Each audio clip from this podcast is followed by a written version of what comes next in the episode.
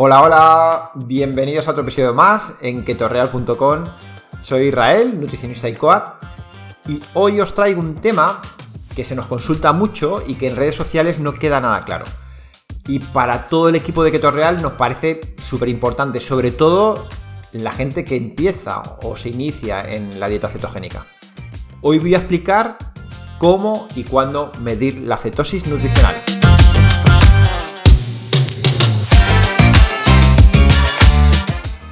Para ello, en este episodio hablaremos de qué es la cetosis nutricional, qué es la flexibilidad metabólica, qué son los cuerpos cetónicos y cómo se crean, cómo funcionan las hormonas y el hígado para crear la energía, cuándo no medirse la cetosis y cuándo sí es el mejor momento para medirla, cómo medir la cetosis en orina y también cómo medir la cetosis en sangre.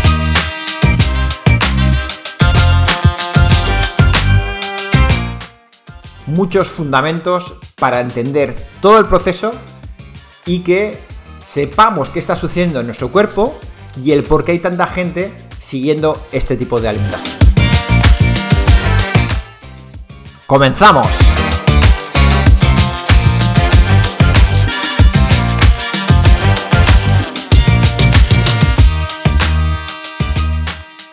Bien, hoy vamos a atacar un tema que nos consultan mucho y es el tema de la medición de la cetosis, que muchas veces eh, es algo que puede motivar mucho, pero también todo lo contrario, ¿no? Si no entendemos el proceso.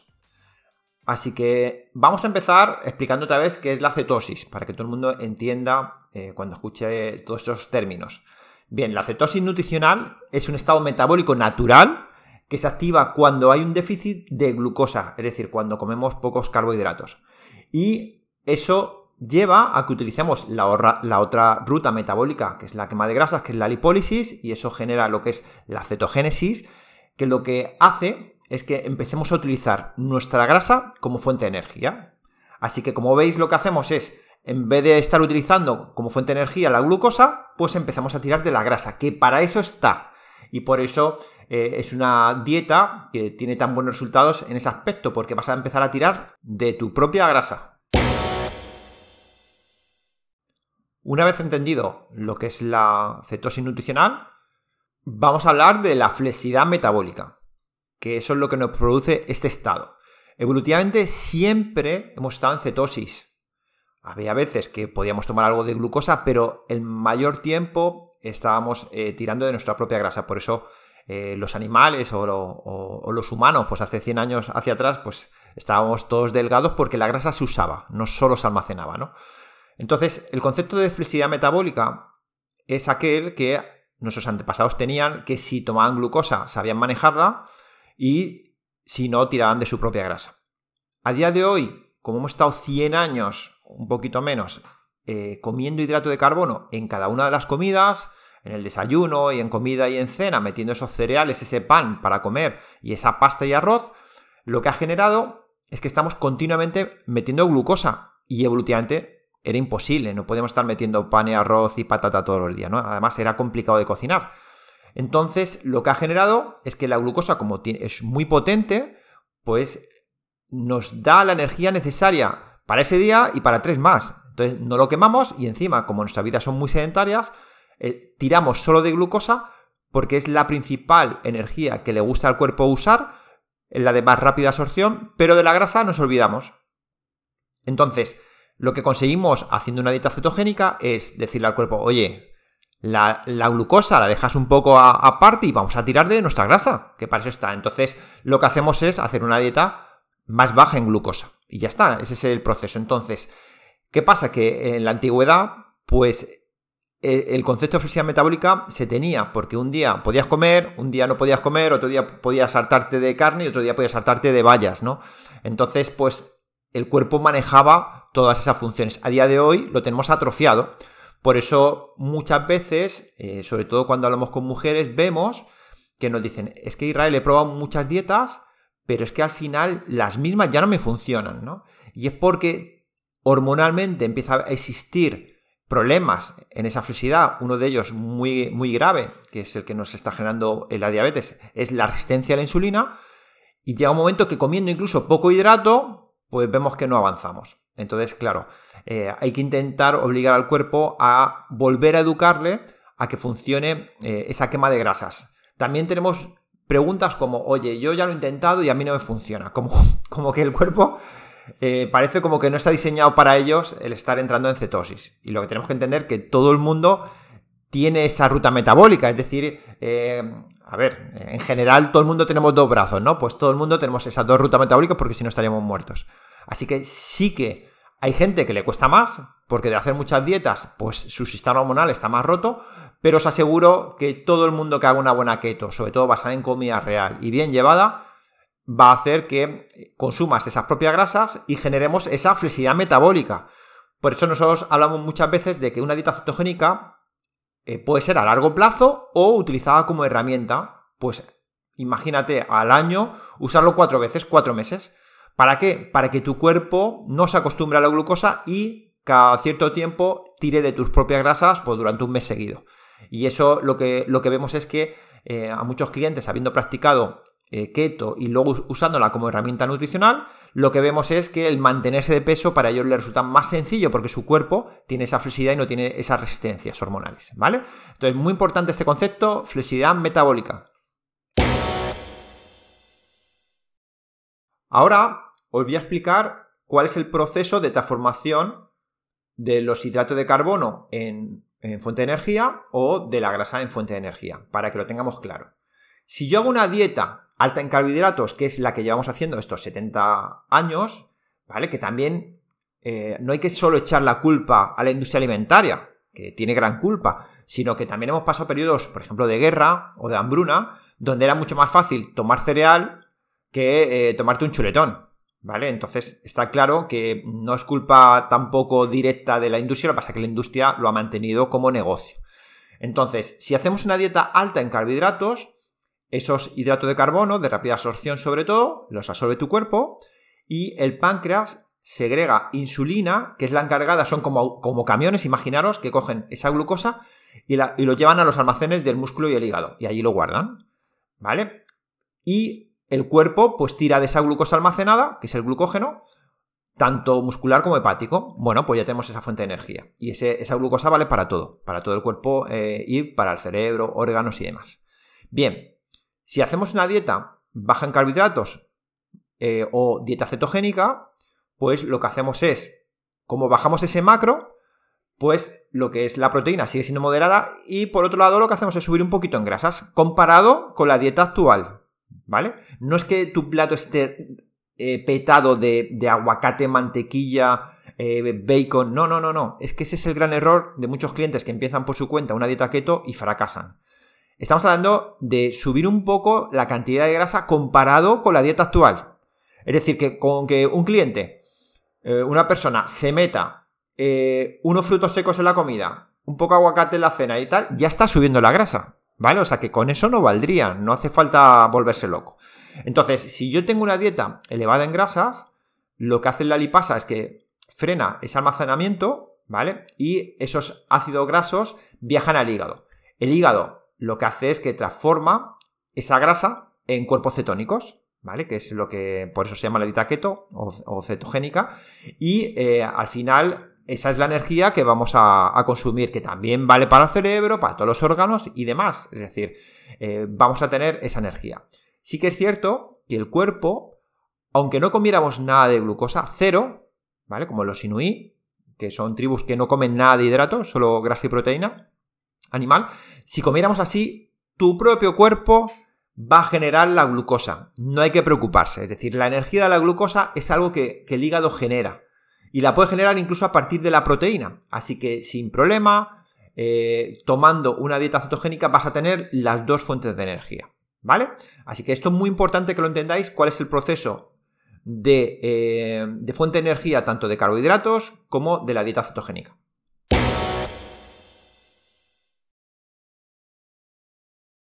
Ahora vamos a hablar brevemente de las hormonas implicadas, lo que está pasando, ¿no? Al meter una dieta baja en carbohidratos, lo que hace es que la insulina baja. Y al bajar la insulina, porque no hay esa glucosa, pues el cuerpo, que es esa flexibilidad metabólica, le dice al glucagón, que es otra hormona, le dice, oye, actívate. El, el, glucagón se activa y lo que hace es que va al adiposito y saca la grasa para llevarla al hígado y en el hígado lo que se produce es la cetogénesis, que es convertir esos cuerpos cetónicos para que tengas energía pues a partir de la grasa. Genial, hemos estamos usando ahora esa gasolina que tenemos nosotros interna. ¿Vale? Todo este proceso, si lo pensáis, pues nos puede explicar un poco lo que está pasando a día de hoy.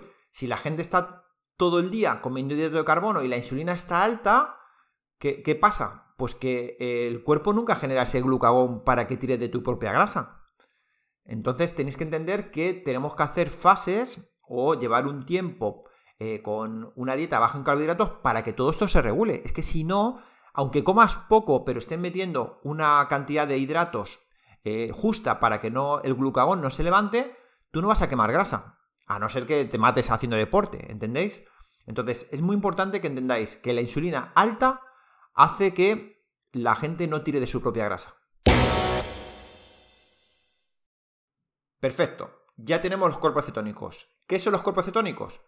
Pues es la división entre moléculas que ha hecho el hígado de esos ácidos grasos que teníamos en, pues en el patito, como se dice, ¿no? En la tripita. Bien, esos tres ácidos grasos son la acetona, el aceto acetato y el beta hidroxibutirato. Tenemos esas tres eh, moléculas. Bien, bueno, pues la acetona, digamos que es eh, el excremento, ¿vale? Lo que eh, de ahí tiene el nombre, ¿no? De cuando en las tiras, pues eh, digamos que se mide la acetona, pues es digamos lo que se desprende, ¿no? De, del proceso de, utilización, ¿no? De, de esa energía. Entonces, el aceto, acetato sería una energía y el beta hidroxibutirato sería otra, ¿vale? Que estas energías ayudan a, como la glucosa, a que funcione todo el organismo al completo. Bien, entonces, sabiendo que tenemos esas tres moléculas, hay que entender que para saber cuánta cantidad tenemos de ellas en sangre, que eso nos estaría indicando que la estamos usando, pues se puede medir de dos maneras, en sangre o en orina. ¿Vale? En, aliento ahora os explicaré que, que no es interesante. Y la que vamos a medir en orina, pues muchas veces es la que nos sobra, que es el aceto acetato. Ahora os voy a explicar algo que me vino a mí muy bien para eh, tener un concepto en la cabeza de lo que es eh, los cuerpos cetónicos, el tema de gasolinas y para entender muy bien el proceso. Bueno, lo que tenéis que intentar es comparar vuestro cuerpo a un coche, a un coche híbrido. ¿Vale? Imaginaros que vuestro cuerpo es un, es un coche híbrido donde usamos gasolina y también electricidad. ¿Vale? Hay una recarga de electricidad. Entonces los coches híbridos usan esas dos fuentes de energía. Nuestro cuerpo lo que usa es glucosa y eh, esas grasas como fuente de energía. Perfecto. Vale, entonces, ¿qué pasa? Que si hacemos una dieta cetogénica y queremos medir los cuerpos cetónicos, pues la gente piensa que se pone en keto, empieza a medir las tiras y que ya todos los días va a salir morado, a tope, ¿vale? Y eso quiere decir que lo está haciendo mejor.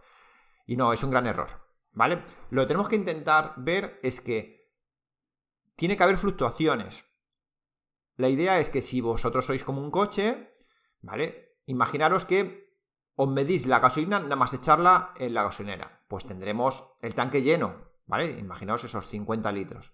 Si de repente he recorrido 100 eh, en atasco, ¿vale? Pues posiblemente a lo mejor esté en la mitad. ¿Vale? Entonces, ¿qué pasa? Que eh, si lo mido en ese momento, ay, me ha bajado la cetosis, ¿qué estoy haciendo mal? No, no, no, es que lo estás consumiendo, que para eso está. ¿Vale? Entonces, hay momentos del día donde hay más consumo, hay momentos del día donde se producen más y hay momentos del día que dependiendo de la actividad o si has comido, pues el cuerpo también genera glucosa, como os he dicho antes. Es decir, el cuerpo, aunque no metierais nada de hidrato de carbono, es capaz de poneros en sangre una glucosa de 90 puntos, ¿vale? Eh, o sea que eh, en ese aspecto eh, os sigo dando a entender que las dietas bajas en carbohidratos no son peligrosas para nada, porque el cuerpo entiende que es un macro que no es necesario si, si el mismo puede producir esa glucosa, esa fuente de energía, ¿vale? Bien, entonces, ese es el concepto de ver fluctuaciones en la dieta cetogénica, pero luego también tenéis que entender que cuando orinamos y vemos el palito morado, Son cuerpos cetónicos, ¿vale? De los tres que os he contado, el aceto-acetato, son cuerpos cetónicos que tu cuerpo está derrochando calorías, o sea, los está tirando. Es decir, eh, tenéis que pensar que es como si vuestro coche estuviera roto y estuviera perdiendo gasolina. ¿Vale? Pues llegaría un momento que irías a arreglarlo, ¿no? Pues el cuerpo va aprendiendo de cuánta cantidad de cuerpos eh, cetónicos tienes que utilizar en tu día a día, se hace más eficiente para que no derroche tantos cuerpos cetónicos. Y eso es lo que vemos en clientes que a lo mejor llevan dos, tres meses, cuatro, que de repente vemos días que la tira le sale blanca totalmente porque no ha derrochado nada de gasolina y sin embargo se mide en sangre y está en, en 2 milimoles, es decir, está bastante en cetosis. Entonces, para que entendáis que la medición de la cetosis eh, en orina está bien, sobre todo si somos novatos y empezamos y nos va a venir fenomenal, nosotros con nuestros clientes lo hacemos siempre, pero va a llegar un momento que si hay frustración no te puede frustrar, o sea, igual que la báscula. Si de repente la báscula ha subido 200 gramos y lo has hecho todo bien, no te vengas abajo, porque puede ser porque has dormido mal, no has ido al baño o por un tema hormonal. Pues esto es igual. El que de repente no veas el morado todos los días no indica que no estés haciendo bien, sino que lo has medido en un momento donde, bueno, pues está baja o alta por alguna razón.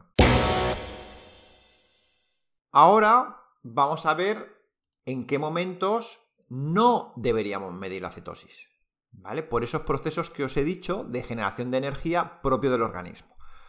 En el primer punto, justo al despertar, no interesa hacerse las tiras cetogénicas o en sangre, no interesa. ¿Por qué? Porque em, a partir de las 6, 7 de la mañana, el cuerpo, el hígado, produce glucosa. Y si lo medéis con un glucómetro, veréis que os mete un pico alto, ¿vale? Y está genial porque esa glucosa, ¿para qué venía? Venía muy bien porque hace 5.000 años, pues estabas en la cueva o estabas por ahí y no había comida, no había nevera, ¿vale? Entonces el cuerpo lo que hacía es generar esa glucosa para que tuvieras esa fuente de energía para irte a cazar, ¿no? Entonces, eh, está muy bien diseñado. Y por eso muchas veces hay mucha gente que por la mañana no tiene mucha hambre, porque ya el cuerpo te ha soltado esa energía. Perfecto, entonces medirte la cetosis ahí, pues no interesa. Y luego aparte tampoco interesa, sobre todo si es en orina, porque has acumulado mucho líquido por la noche, de toda la noche no haber ido al baño. Entonces, ¿qué pasa? Que tenemos demasiado líquido en la orina y se, se diluyen ¿no? esos cuerpos cetónicos. Entonces lo que vemos es que hay menos concentración. ¿Vale? Entonces no es interesante. Por otro lado, después de comer, igual si vos pusierais un glucómetro y vierais qué sucede después de comer, aunque solo metierais carne, ¿vale? O aunque solo metierais eh, grasa, veréis que hay una subida, un pico glucémico, ¿vale? Es decir, el hígado genera glucosa después de comer. No nos interesa, ¿vale? Y tampoco nos interesa eh, justo después de hacer deporte o durante el deporte, ¿vale? Cuando hacemos deporte, también el cuerpo está generando esa glucosa ¿vale? Para darte energía. Con lo cual, si te mides ahí, justamente acabas de hacer CrossFit y te miden la cetosis, posiblemente salga negativo. Y dices, pero ¿cómo puede ser si llevo un mes, estoy haciendo mucho deporte? Bueno, porque de repente están midiendo en un momento que no es el, no es el bueno y más sobre todo si son en las tiras cetogénicas. ¿Vale? Y también puede ser que es que eh, tu cuerpo está generando glucosa, pero es que también has usado esos cuerpos cetónicos para tu deporte, con lo cual hay menos, ¿entendéis? Entonces tenéis que eh, eh, pensar que hay momentos donde se usan más, se usan menos y entonces eh, no es bueno que estemos midiéndolo todo el rato, sino hay que buscar el momento más ideal. Vamos a ver ahora qué causas pueden crear variaciones en la medición de la cetosis. Por un lado, poca actividad o mucha, ¿vale? Si hago poca actividad, de repente no uso los cuerpos cetónicos y puede ser que la tira salga súper morada y decir, bueno, bueno, es que lo estoy haciendo fenomenal. Y al revés, lo que está pasando es que no usas tu gasolina, no la usas o estás incluso metiendo mucha grasa. Con lo cual, ¿qué está generando? Que estás tirando del exceso de grasa que están metiendo o que no te están moviendo. Te vas a estancar. Te vas a estancar. ¿Vale? O sea, lo que tenéis que entender es que cuando uno hace una dieta cetogénica, está poniendo a su disposición la grasa de su cuerpo. Si no te mueves, el cuerpo la reabsorbe y te quedas como estás. Eso por un lado. Entonces, o poca actividad o lo que hemos hablado antes de mucha. Si hago mucha, posiblemente el cuerpo gaste mucha y genere, eh, eh, digamos, mucha glucosa y cuando te vaya a medir la cetosis, pues dices, oye, que, es que no estoy en cetosis y me metí una paliza. Bueno, pues puede haber esa variación. Luego, un día haber bebido mucha agua. ¿Qué pasa? Que en cetosis es cierto que la hidratación es muy importante, ¿vale? Porque es una dieta que muchas veces es un poquito más seca que lo que podría ser una alimentación de, pura fruta y verdura, ¿no? Que eso también tiene mucha agua. Al restringirlo un poquito, pues al final pues es más seca. Entonces, la bebida es muy importante y si nos pasamos, si de repente bebemos, bebemos, bebemos 3 o 4 litros, lo que va a hacer es que tenemos mucha orina. De hecho, la orina sale blanca. Entonces, lo que contaba antes que pasaba por la mañana, si hay mucha orina, mucho agua, se diluyen esos cuerpos cetónicos y no hay tantos. Eh, ¿Vale? Entonces, bueno, pues es algo también interesante de saber que el beber mucha agua, no estamos diciendo que no lo bebáis, sino que entendáis el proceso. Bien, luego, los días previos o los días con, eh, con la menstruación, ¿vale? Con el periodo. Eso en mujeres, vamos, eh, en casi todos los casos vemos que efectivamente además nos suelen preguntar, oye, mira que que me ha bajado el periodo, que si es normal que las tiras de repente salgan de un color más clarito. Y efectivamente sí. ¿Qué pasa con, el tema de los días previos y, eh, en el periodo? ¿Qué sucede? Que hay una desregulación hormonal. ¿Vale? Es decir, de repente, pues sube la insulina y eso hace que se lleve la glucosa eh, de una manera muy abrupta y eso genera hambre. Por eso muchas veces, pues las mujeres en los días previos a la regla pues les apetece dulce, no les apetece brócoli, ¿vale? Y es por una desregulación hormonal que eso lo que genera es que haya un parón en el tema de generación de cuerpos cetónicos y veamos que las, las tiras salen más claritas o en sangre. Pero no quiere decir que lo estés haciendo mal, ¿vale? Sino hay que asumirlo y punto. Bien, luego, eh, meter más hidrato de carbono de la cuenta, que muchas veces las personas... Eh, eh, de repente no se dan cuenta por han ido al restaurante y lo están haciendo súper bien y de repente han tomado una salsa y esa salsa que le han dicho que es a la pimienta, pues de repente lleva de todo, ¿no? Eh, o cualquier cosa, ¿no? Eh, o pasarse a lo mejor en tomar leche de vaca, ¿vale? Porque al final esa lactosa libre sí que le va a hacer salir y bueno, pues entonces ahí sí que se vería. Pero ahí sí que se, vería que la medición de cetosis, la salida se vería en varios días. ¿Vale? Si de repente un día estás clarito, puede ser que por la noche luego estés oscuro y eso nos está indicando que es una fluctuación normal, ¿vale? Y luego, bueno, pues eh, digamos que una, de las cosas que genera una variación en la medición de la cetosis es medir los momentos, como hemos dicho antes, que no interesa. En esa mañana, o después de comer, o después de hacer deporte. No son momentos interesantes para medirnos. Entonces, la pregunta es, ¿Cuál es el mejor momento para medir en sangre o en orina la cetosis? Por nuestra experiencia, en estos 10 años, nos hemos dado cuenta que lo ideal es medirse antes de la cena. Si te mides antes de la cena, pues posiblemente lleves unas horas sin comer, entonces no hay un pico de glucosa. Eh, es por la noche donde hemos estado pidiendo al cuerpo que nos dé esa energía, con lo cual habremos generado esos cuerpos cetónicos, ¿vale? Y sobre todo, pues bueno, pues es un momento que te puedes acordar, ¿no? Pues antes justamente de cenar, pues me hago la tira, ¿vale? Eso es un momento que vemos que la gente se suele acordar y que es un momento interesante en el día. ¿Que te lo puedes medir por la mañana, por la tarde, por la noche? Como quieras, pero hay que tener en cuenta esas fluctuaciones. Bien, vamos allá. Vamos con la medición de los cuerpos cetónicos. ¿Cómo se realiza? Tenemos tres opciones. La primera, en aliento, lo que se está midiendo con un aparatito es la acetona que se desprende. La acetona es el desecho del uso de, de los cuerpos cetónicos como fuente de energía. Entonces, tú estás midiendo el desecho. Bien, ese desecho, esos cuerpos cetónicos, eh, esa acetona, lo que genera es un mal aliento alguna vez, no en todos los casos, ¿eh? Os aseguro que posiblemente de 10 personas, una o dos noten mucho ese aliento malo, pero no nos suelen reportar mucho eso, ¿vale? Pero sí que se nota. Sí que una cosa es el aliento, otra cosa es que sí que notes eh, que estás en cetosis porque notas como el sabor de la saliva como a manzana o metálico ¿vale? Y eso es que estás en cetosis. Entonces a nosotros no nos gusta, porque no es fiable, porque nosotros lo hemos usado y sinceramente no tiene nada que ver con el de sangre, que es el más eficiente. Y luego aparte, pues el estar midiendo el desecho, pues no, no sé, no nos gusta. Bien, luego tenemos por otro lado el de orina, que se llama cetonuria, ¿vale? Y luego tenemos el de sangre, que sería cetonemia. Perfecto. Bien.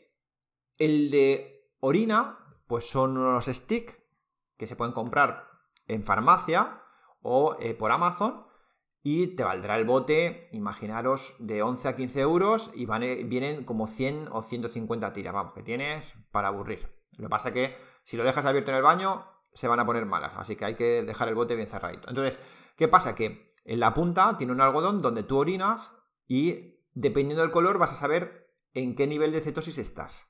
Entonces, los botes vienen con unos colores y suele ser el morado el que nos indica que estás en cetosis. Entonces, os recomiendo que de inicio, si es vuestra primera vez que vais a hacer una cetosis o lleváis mucho tiempo sin hacerla y, lo vais a hacer como un ciclo, sí que las tiras pueden ser algo fiables, ¿vale? Para ver que estáis en cetosis. Ahí es donde sí que vamos a ver más fluctuaciones, pero eh, es interesante. ¿Por qué decimos esto? Porque el precio es económico. Luego, por otro lado, podemos medir lo que es la cetosis en sangre, ¿vale? Lo que se llama cetonemia. Entonces, es un aparato que el aparato es barato, 25 o 30 euros, tampoco es que sea muy caro, pero cada una de las tiras que vas a usar, porque te pinchas en el dedo y te sale una gotita de sangre, y ahí es donde mojas lo que es la tira, y esa tira la metes en el aparato y el aparato te da eh, los milimoles que tienes de cuerpos cetónicos en sangre. ¿Qué pasa? Que cada tira vale un euro. Entonces, como te dediques a hacer tiras todos los días, pues es un pastón. Entonces, a ver, nosotros empezamos siempre con las tiras para la gente novata y que está aprendiendo cómo hacer la cetosis bien hecha. Y luego ya, con el tiempo, ya si vemos que el cuerpo se, está adaptando y que orina y que le sale muy, eh, muy transparente cuando realmente tendría que estar en cetosis, por lo que le decimos, oye, ya sí que es bueno que inviertas en un aparatito de sangre para asegurar que aunque las tiras salgan blancas, tú estés en cetosis. Entonces, la cetosis en sangre eh, cuando metemos esa tira en el aparato, si es más de 0,5, es decir, a partir de 0,6, es que estás en cetosis. 0,6 sería, eh, digamos, una medida leve de la cetosis. ¿Qué rango tienes que estar para estar en una cetosis nutricional aceptable, que te ayude a bajar de peso y que, que veamos que es muy interesante y que lo estás haciendo bien? Pues estás de 1,5 a 3. En, esa, en ese, digamos, margen o en esa franja es la ideal. Entre 1,5 y 3 milimoles en sangre. Si estás ahí, perfecto, pero de verdad que, eh, no tenéis que sorprenderos si un día estáis en 2 y otro día estáis en 1,5, otro día estáis en 2,9 y otro día estáis en 1,1. Es que es normal. No quiere decir que lo estéis haciendo mal, sino que el cuerpo, como os he dicho, es un coche que va recargando y va usando. Con lo cual, incluso en, en sangre puede haber fluctuaciones, nunca va a ser igual, ¿vale?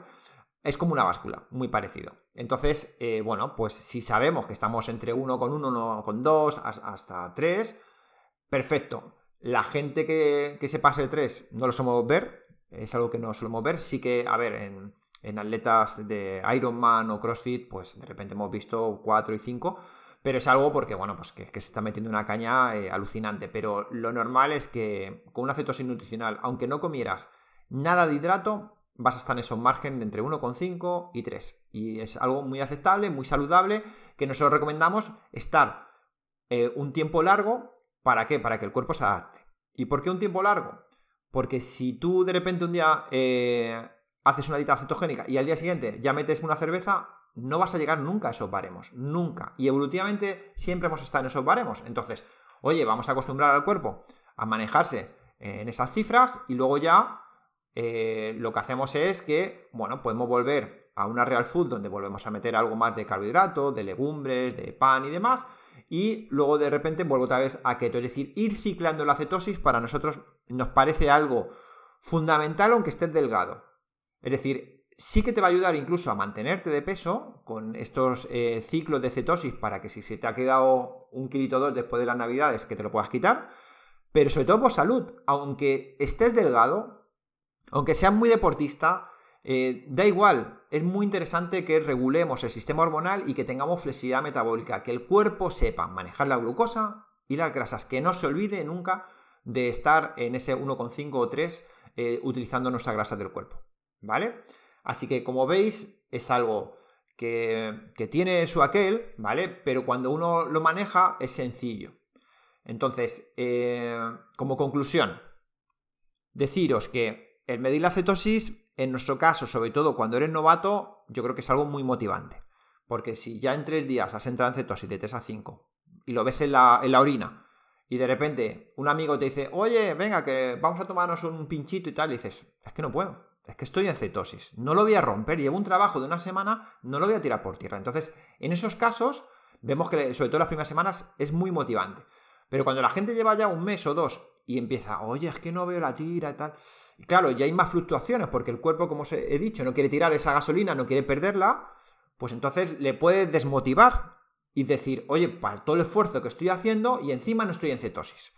Y puede ser que sí. Entonces, en esos casos, yo sí que recomiendo que os compréis el aparatito para medirlo en sangre, para que no vengáis abajo y de repente os sorprendéis cómo puede ser que en la tira salga transparente, ¿vale? Y sin embargo, en sangre puedes estar en 2,5. Es muy sorprendente ver eso. Y es porque tu cuerpo es mucho más eficiente. Pero eso, eso llega después de unos meses en cetosis. No llega en el primer mes. Llega más adelante. Si en el primer mes, a los 15 días, ves todo blanco durante 3 días, te aseguro que no es una adaptación de tu cuerpo. Posiblemente se te ha escapado alguna salsa o algo de alcohol o una Coca-Cola. ¿Vale? Que, ya hay estudios que indican que efectivamente eh, ese edulcorante lo que puede generar es que eh, haya un incremento de subida de insulina y pare la cetosis, ¿vale? Entonces eh, lo que va a generar es que todo el trabajo que has hecho toda la semana lo tires por tierra, ¿vale? Así que nada más, hasta aquí el podcast de hoy. Espero que os haya gustado, espero que esta información sea muy valiosa para la gente que intente por su cuenta hacer una dieta de este tipo saludable. Y nada, eh, animaros a, a, que nos deis a me gusta, a poner algún comentario y que sobre todo que estéis aquí a nuestro lado. Os mando un abrazo muy fuerte y hasta el próximo podcast.